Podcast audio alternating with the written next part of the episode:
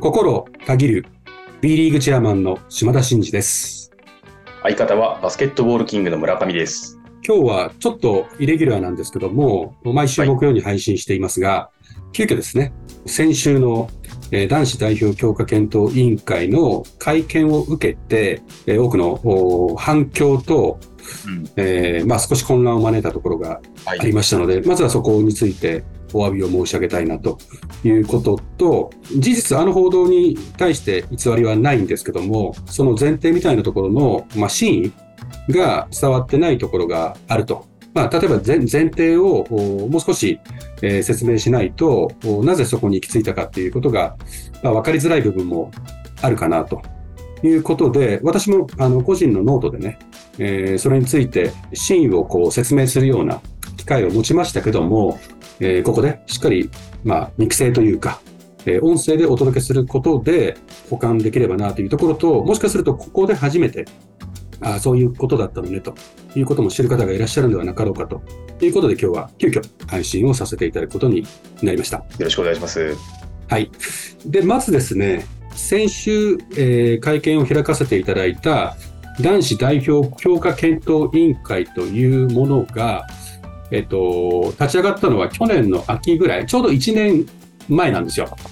で、うん1年前に立ち上がって、ちょうど1年間の活動を終えてですね、まあ、これからは、えー一旦終了し、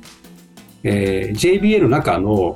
えー将来構想委員会というところの中にあるですね、はい。えー男子代表強化部会というものが立ち上がって、そこに、はいえー移管していくという形になります。一旦この委員会は終わるということで、まあ、活動報告を兼ねて、うんえっと、やらさせていただいたのが先週の会見でした。で、まあ、どういったことをやるのか、やったのかっていうことを、まあ、1年終わったので、ちゃんと報告をしていこうっていうことの一つの区切りっていうことですよね。そうですね、まあ、基本的にあの今日のこの配信もそうなんですけど、まあ、できる限りこの開かれたバスケ界でありたいというか、まあ、リーグでありたいということがあるんで、こうやってることであったりとか、決めてきたことっていうのを、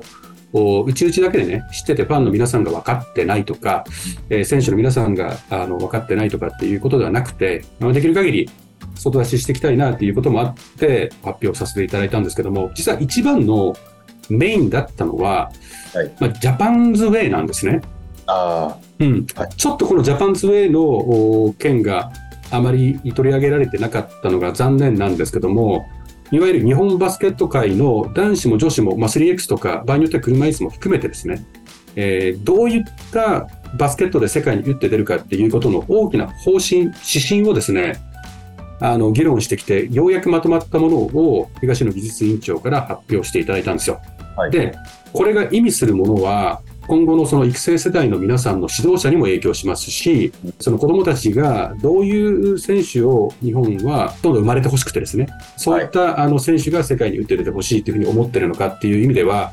ものすごい大きいことですし、えー B リーグがそのいろんな競技レギュレーションを決めていく上でもね、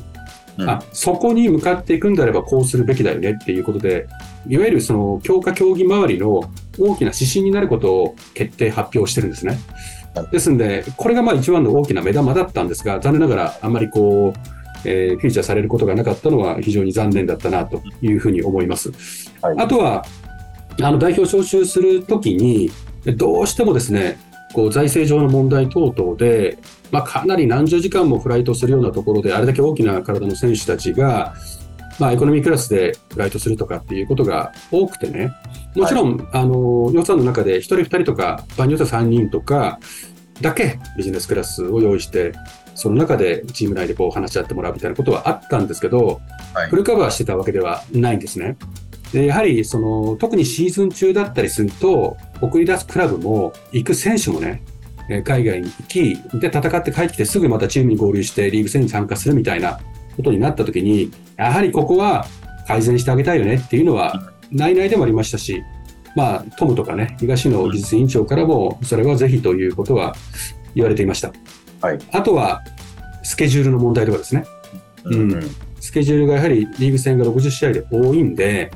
まあそんな中で代表チームをこうケミストリーを高める時間があまりにも足りなすぎると、そういったところの問題もなんとか課題解決してほしいという、まあ、要請ではないですけど、思いもあって、そういったことも話し合われてきましたと。あと、B 革新の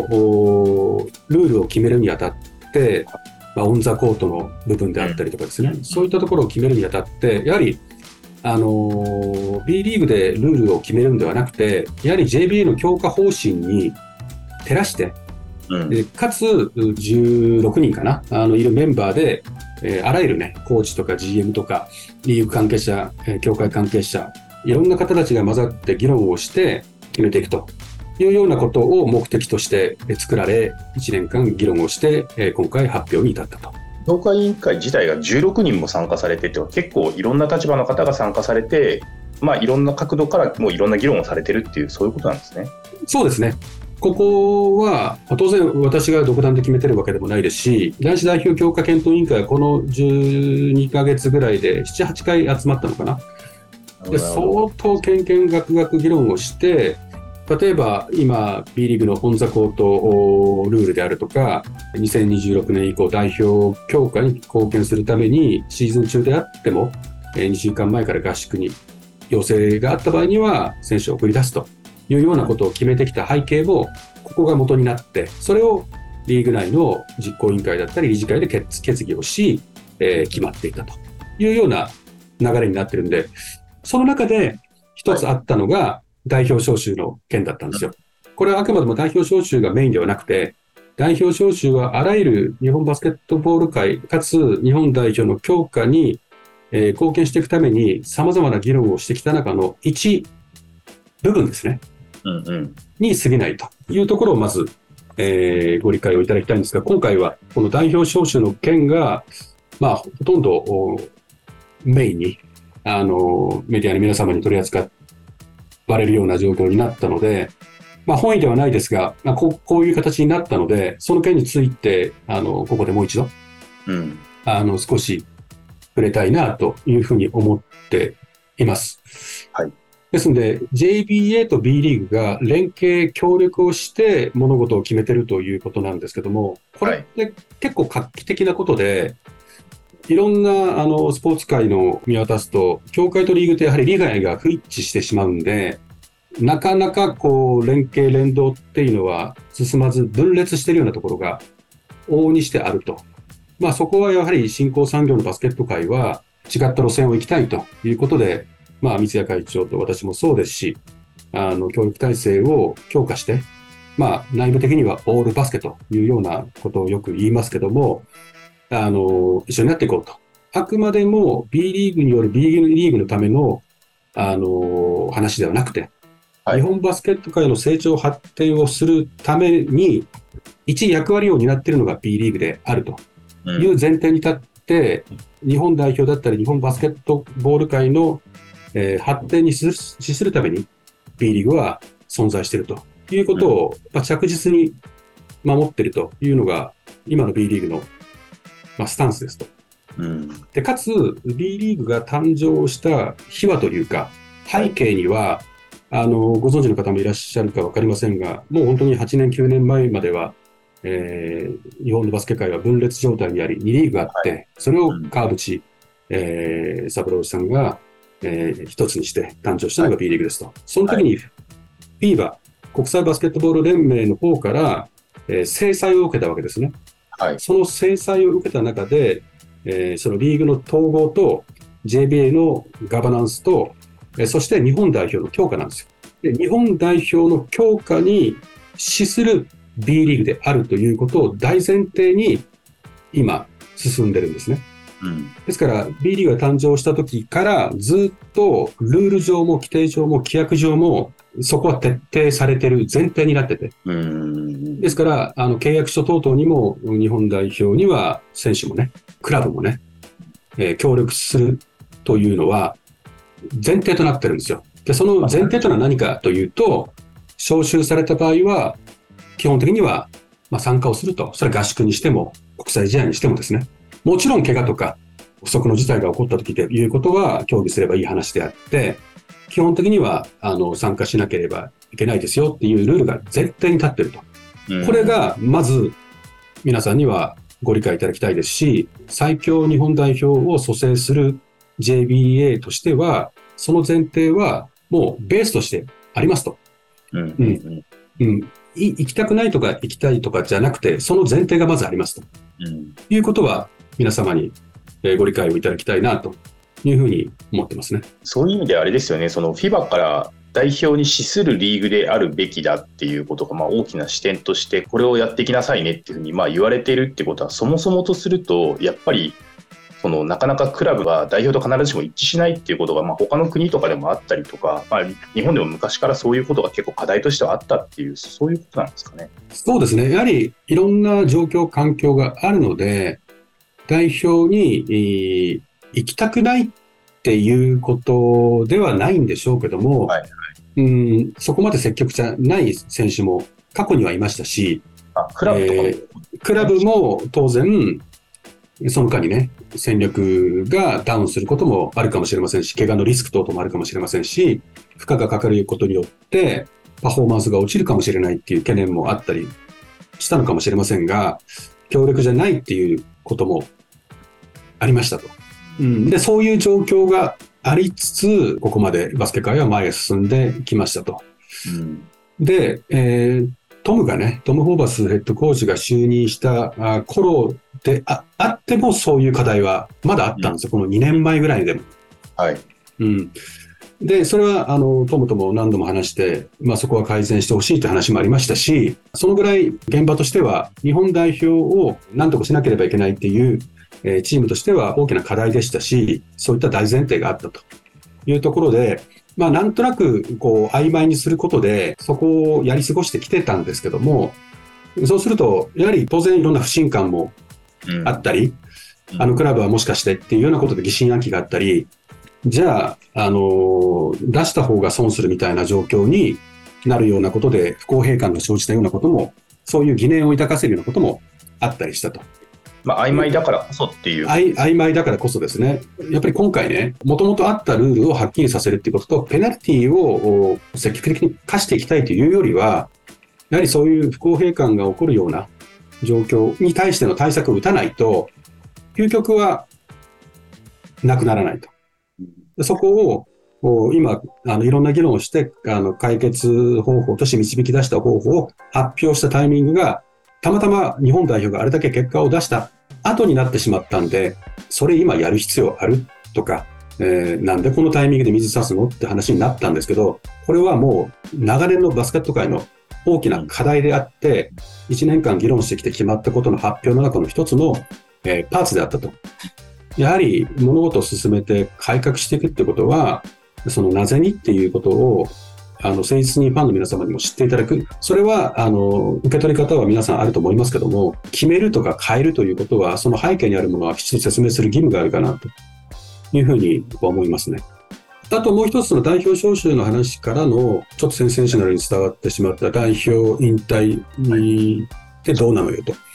いう話。ですから、このまず代表引退とか代表招集があった時に参加しなければいけないとかっていうことは、あくまでも日本の JBA に登録して活動してる、あのアマチュアもそうですし、B リーグの選手もそうですけど、日本の JBA 登録の選手に対しての及ぶルールであるうんということが、まず大前提。はい。で、代表引退という概念が本来ないということの前提は、日本の B リーグで、例えばプレーしている選手が、えー招集された場合には、基本参加しなければいけないと。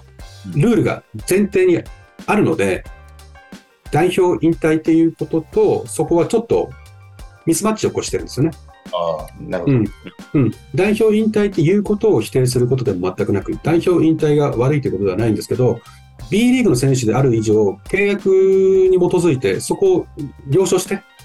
えーこれが B リーグの規約になってるわけなので、例えば代表サイドから招集したいって言ってる選手がいて、その選手が引退ですって言って、引退したんで行きませんって言うと、この前提はそもそも崩れるますよね。なので、そういう意味では、本来、日本の B リーグの選手が代表引退という概念は、そのルールに照らすとないですと。ただしね、代表引退ということは自由ですし、そこまで貢献、協力してきたような選手であれば、あの、その顔、言葉を使う権利も当然あるでしょうし、はい。で、その時に、その JBA の強化サイドが招集するか否かっていう時にも多分そのぐらいずっと代表で活躍した選手はコミュニケーションを取ると思うんでね。まあそうですよね、うんうん。はい。そうそういう意思で頑張ってきてくれたんだから、そういう考えであればっていうことでさあの招集を見送ることは当然あるだろうなと。うん。うん。原則論としては代表に、えー参加する前提でありますよっていうところを強く取った上で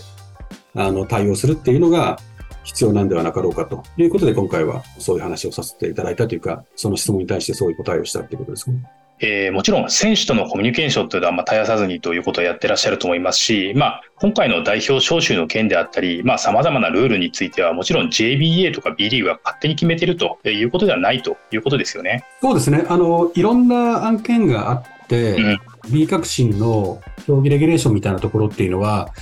まあ、選手の利害に、まあ、深くね、直接関与する部分なので、選手会の皆さんともかなり繰り返しね、協議をしてます。そういったケースもあると。で、今回の件は、選手会等々を通すような案件というよりは、男子代表協会検討委員会において、えー過去からの流れでね、課題だった問題に対して、えー問題提起をし、えーそこで、えー課題解決としてこういう方向がいいんではないかということを決め、それを、うんえー B リーグの実行委員会でお伝えし、承認を得て、えーそして理事会に諮って決まったという意味では、選手に直接何かを図ってるわけではないですけども、はいあの JBA と B リーグはしっかり連携して、繰り返しね、議論をして決まったことですと。で、うんこれはまあ、すべてのお案件に対してこういうプロセスを踏んでるんで、選手に関与することは選手に、クラブサイドから伝え、はい。えービジネスサイドのフロントに伝わるべきことはフロントサイドに、えー伝えということで、当然実行委員会、理事会で決まったことは、一部メディアブリーフィングとかでね、伝えることはありますけども、基本的にはクラブの現場に伝えなきゃいけないことのお伝達責任はクラブ側にあるんでうん、今回の件も代表引退というのはあの全く別のおところから出てきたことですけども、今回決めたことっていうのは、えー各クラブから、まあ、GM を介してかもしれませんけど、現場には伝えてるはずですね。私もいくつかクラブに聞きましたけど、きちっと伝えてるということは言ってました。えただ、このペナルティの意図、意義が公平性だとか、そういった観点があるよとかっていうところの深い議論まで多分してることはないと思うので、理解のね、レベル感はあれど、我々も勝手に決めてるわけではないのと、適切な伝達プロセスで現場の末端までね、え伝わるような仕組みは持ってるんで、うん。おそらくもしかしたらそれで全く初めてでしたっていうクラブが、クラブというか、はい。クラブの選手がいれば、それはその辺の伝達ミスということになると思うんで、まあそこはもうちょっとね、今回、我々としても反省だなと思うのは、特に選手にね、深く理解をしてもらわないと誤解を招きそうだなっていうような、まあ、案件については、より丁寧に、えーうん。クラブの社長だったり GM から、この意義、意図まで、えーきちっと伝えてくださいねっていうことを、まあ、念押しするようなことも含めてね、やっていこうというふうには、あの、僕は思いましたね。あなるほどですね、まあ、今回はね、さまざまな、まあ、クラブの環境だったりとか、まあ、選手、頑張ってる選手とかっていうのは、まあ、どういう思いがあるのかって、もちろんあのいろんなケースがあるので、まあ、今後ね、あのいろいろとあの議論していく部分はあると思うんですけども、まあ、原理原則としては、えー代表としては、えー一定のルールをちゃんと決めて、えー招集をしてと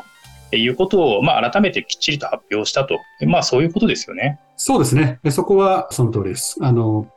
今までグレーだったところも含めてね、はいはっきり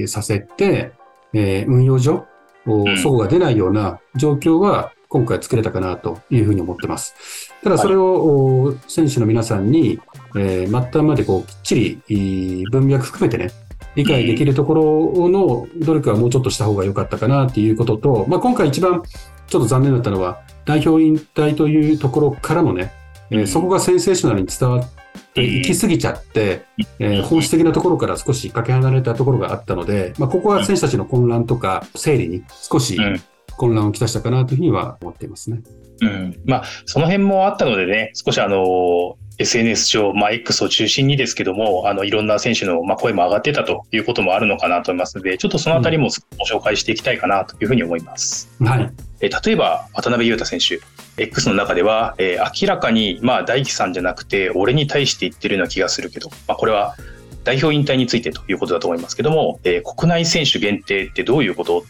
B リーガーも必死で自分たちのシーズンやってる中で代表として海外試合に出てくれているのに、えさっき起きて時差の中で、えまだまだ連絡取れてないんで真偽は不明だけどということで、え、国内選手の代表引退認めないってどういうことなんだろうっていうようなちょっと、え、まあ、疑問みたいなことだと思うんですけども富樫選手も同じようなことで X で触れてるのが、まあ、富樫選手はもう一歩踏み込んであのこういったお話が出た背景は多分ご理解されてってことだと思うんですけど、まあ、あの X でつぶやかれてるのはえ2026年から始まる B プレミアは代表の試合がある時にもえリーグの試合があるって言ってたからそのことなんだろうけど点々点引退は別じゃないというのを、えー、バスケ協会代表引退認めない方針という記事を引用して、まあ、つぶやかれていると。それから、えー、昔より代表に入りたいと本気で思っている選手もたくさんいるし、何かの理由で一度辞退選手選手、えー、辞退した選手をもう呼ばないと判断するのは、その時のヘッドコーチが決めればいいし、気持ちがない選手を無理やり招集して何になるんだろうと。いうふうに、えーまあえー、投稿されているということですね。ここは、まあ、富樫選手すると、えー、代表引退するしないっていうのはやっぱ自分の気持ちも大事にしたいよということと、まあ、あの選手側として、えー、気持ちがない選手というのを無理に招集して、えー、本当に意味があるのかというようなことの、まあ、2つちょっと疑念があるよということを、まあ、投稿されているのかなというふうに思うんですが、えー、ベンドラメレオ選手もあの、うん、胸を張って代表引退と言えることは誇らしいことだとえー、うん、そんなこと言える選手はそう多くない。えー、次世代のために引退する覚悟を持って、きっとそれぞれに考えがあると言った。え、国内リーグの選手は B リーグ規約があるので引退の概念はありませんと、え、だけで認められないわけではなくて、え、まあちょっと待ってよということじゃないかなというふうに思いますというようなことが書いてあるので、まさにまあそういうことなのかなと思いますし、あとはベンドラメ選手の SNS とか見てると、まあ、さっきちょっと話がありましたけども、あの、まあ、B リーグ、スーパーリーグとさらに過密なスケジュールになった今、移動やコンディションのことで、負担を減らしてくれるようにサポートしてもらえるのは大変嬉しいというようなことを、まあ、書いてあると。ありますので、ある程度こう真意というのが伝わってる、えー、で、まあ、そこをちゃんと理解してるという選手もまあいらっしゃるのかなというふうに思いますけども、そのあたり、こう結構皆さんがこうアクションされてるところを見て、柴田さん、どういうふうにお感じですか？選手たちがこういった形でですね、SNS でこう発信するっていうことができるのはいいことじゃないかなと思ってます、私は。そうですよね。B, B 革新の会見の後に、あの、もそうですけど、まあ、その壇上でもそうでしたけど、富樫選手とか、あ田臥選手とか、河村選手とかもね、自分の意見をバシッと言うじゃないですか。うん、リリーグとか協会とか、そのボードメンバーでいろんな意思決定することはあったとしてもね、当然選手に相談することと、選手に相談することなくして、えー、意思決定していく案件だって多々あるわけでね。はい、それについて、あの、決まったことなんでってみんなが頑張りしてるような状況っていうのはむしろ不自然だと思いますし、今回みたいなことも、どういうメディア発表であれ、こういろんな意見が自由に出てくるっていうのは、まあ B リーグというかバスケ界というか分かりませんけど、まずは良い風潮ではないかなと思いますし、こういうことを決めていってる前提にあるものが何なのかっていうことは理解してるんじゃないかなとは感じてました、ね。で、今回、規約上にのっとって、あの、呼ばれたら行くんですよとか、もしそれを拒否するときには、適切なね、理由がない限り、ペナルティが、まあ、ペナルティというのは罰金でも何でもないですし、あくまでも試合にっていうのは、当然行かないっていうことは、怪我してるっていう前提になってるんで、どうせ出れないんで、一緒、一緒のことだと思いますけどっていう前提で決めてるところもあるんですけど、選手たちに求める以上は、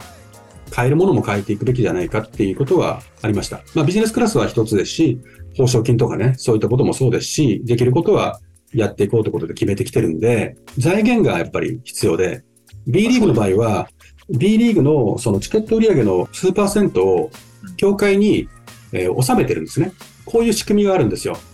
で、それは男子代表の強化だったり、男子代表の育成年代を普及発展、まあ、レフリーもそうですし、そういった人たち抱えていくってことは、JBA にも費用がかかるわけですよね。はい、そこはあの B リーグも大きく影響を受ける部分なんで、B リーグのその成長発展に応じて収めるものを収めてね、そこで有効活用してくださいというような関係性があるんですよ。で、今 B リーグがこの成長発展したりとか、アリーナができることによって、お客様の数が増えたり、チケット収入が増えれば増えるほど、そこの、あの、納める金額が増えてくれば、そこの資金を使って財源にしていこうということでこういうふうに決めてるんですね。まあ、全体バジェットはもちろんそういうところに割くお金もゆとりが出てくるよってそういうことですよね。そうです、そうです。何よりも今回の日本代表がこれだけ盛り上がったじゃないですか。はい。日本代表の盛り上がりっていうのは、もう協会の財政面を大きく変えていく力があるんですよね。ですから今回一過性に終わらせずに、日本代表の強化が安定的に進んでいけば、協会の財政状況は改善しますと。改善すれば男性、女性、3X とか関係なしに、そこに対して強化策であったり、強化試合だったりとか、その待遇面の改善にも投資ができるんですね。はいはいはい、ですから今非常に大事なところなんで、価値向上をしていくことがすごく大事だと思いますね。日本代表がどうあるべきかと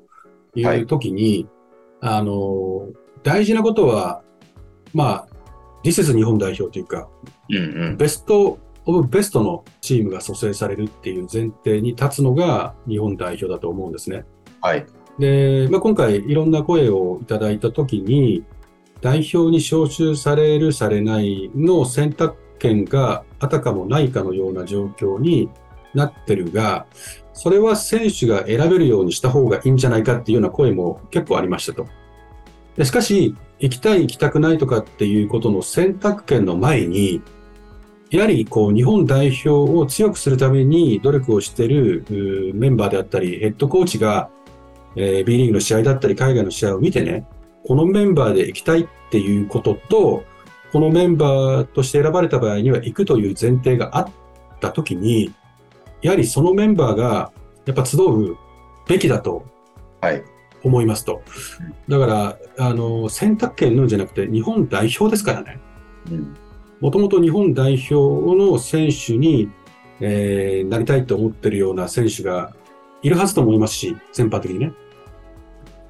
ですんで、あのー、そういうチームを作るためにも、こういったルールは前提にあると。ただし、そんなことしなくてもね、まあ、繰り返しになりますけども、絶対行きたいと。誰もが思えるような価値ある日本代表に、えー、我々としてもできるようにね、はい、えー、こう、努力をしていかなきゃいけないと思うんで、こういうルールがありますと。日本代表はベストであるべきですと。だから、あの、皆さんにも参加していただきたいですと。参加しなかった場合には、やはり公平性の観点からペナルティのようなものはありますと。そこまで言う以上は、ここで一つ重要になってくるのは、前提を整えていく必要があって、メディア露出を増やしてね、やっぱあそこにいたいなって思うことであったりとか、えー、強いチームを作ることによって、まあ、誇りになるようなことも、そそういう、まあ、現場の当然なあるべき姿もそうですし、今言ったビジネスクラスだったり、その結果出した時の報奨みたいなこともそうでしょう。あと、日本代表に選ばれるような選手が、年俸が上がっていくような構造も当然あってしかるべきだと思いますし、あとは、その、当然、切り出すクラブからしてみたりとか、コンディションの面から考えたりすると、怪我のリスク等々もあるんでね。じゃあ怪我をした時に、その選手をどうサポートしていくのかとかね、そういういろんなことを整備していく努力も怠ってはいけないと。そういった努力もしながら、皆さんにも求めながら、やっぱりそれを体制を作るには、どうしても JBA の財源だったりあ、日本代表の価値を上げていくこととの相乗効果の中でやれることの範囲っていうのは大きく変わってくるんでね。はい、えー、同時並行的に、えー、協会もリーグも、も選手も、もみんなでね、え力を合わせて、ファンの皆さんに喜んでいただけるような状況を作って、市場から評価をされればされるほど、そこにまたサポートできるような財源も生まれてくるということなんで、うん、どれかができれば全て解決することはないんでね。そうですね。全方位体制で改革を進めながら、皆さん理解を求めながらね、前へ進めていくっていうことが、改めて大事なんじゃないかなというふうに思いますね。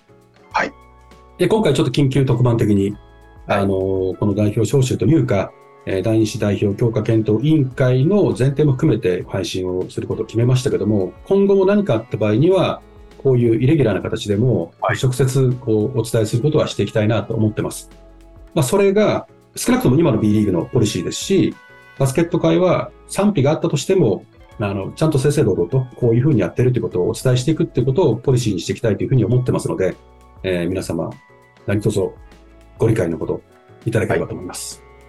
ということで、今回はですね、えー、島田のマイクでは、えー、男子代表強化検討委員会ということについて、まあ、非常に話題にもなりましたしま、皆さんもうちょっと聞きたいなということも、えー、あったかと思いますので、特別にというか、えフットワーク軽く、えお送りをいたしました。えレギュラー会はですね、え島田のマイクは、え毎週木曜日に、え配信をしております。まあ、B リーグの様々なことであったりとか、